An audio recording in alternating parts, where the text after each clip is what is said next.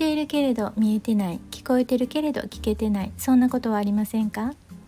日々のささやかな気づきから生きやすさのヒントにつながる話題をシェアします。こんにちはリボンです。今日はタイトルに友達作りはここからとつけました。というのも私がお受けするご相談の中で多いのが孤独とかそこから友達ができないどうやって作ったらいいんだっていうことをおっしゃる方がいらっしゃいますそこから私自分自身がいい関係を続けられてる友人とのやり取りを振り返ってみて何があるかなと思うと、まあ、小さな約束を守るっていうことをしているなと思ったんです。例えば相手がね、まあ、おすすめの本とか映画とか、まあ、YouTube の動画でもいいです、まあ、これいいよって言ってくれたものに対してね「あそれ見てみるわ」って言ったそのことを忘れずにまあ、実行して後で感想を伝えるっていうことをしているなと思ったんです。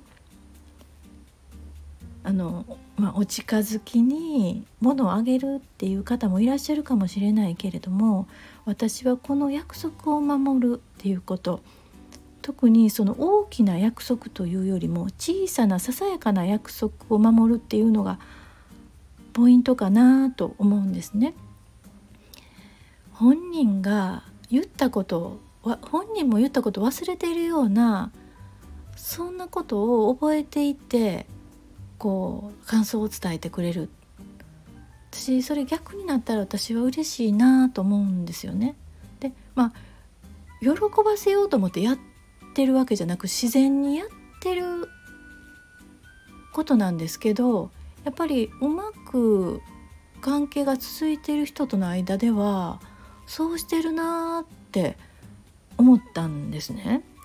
そしてここから私自分との関係もそれ重なるなと思ったんですね。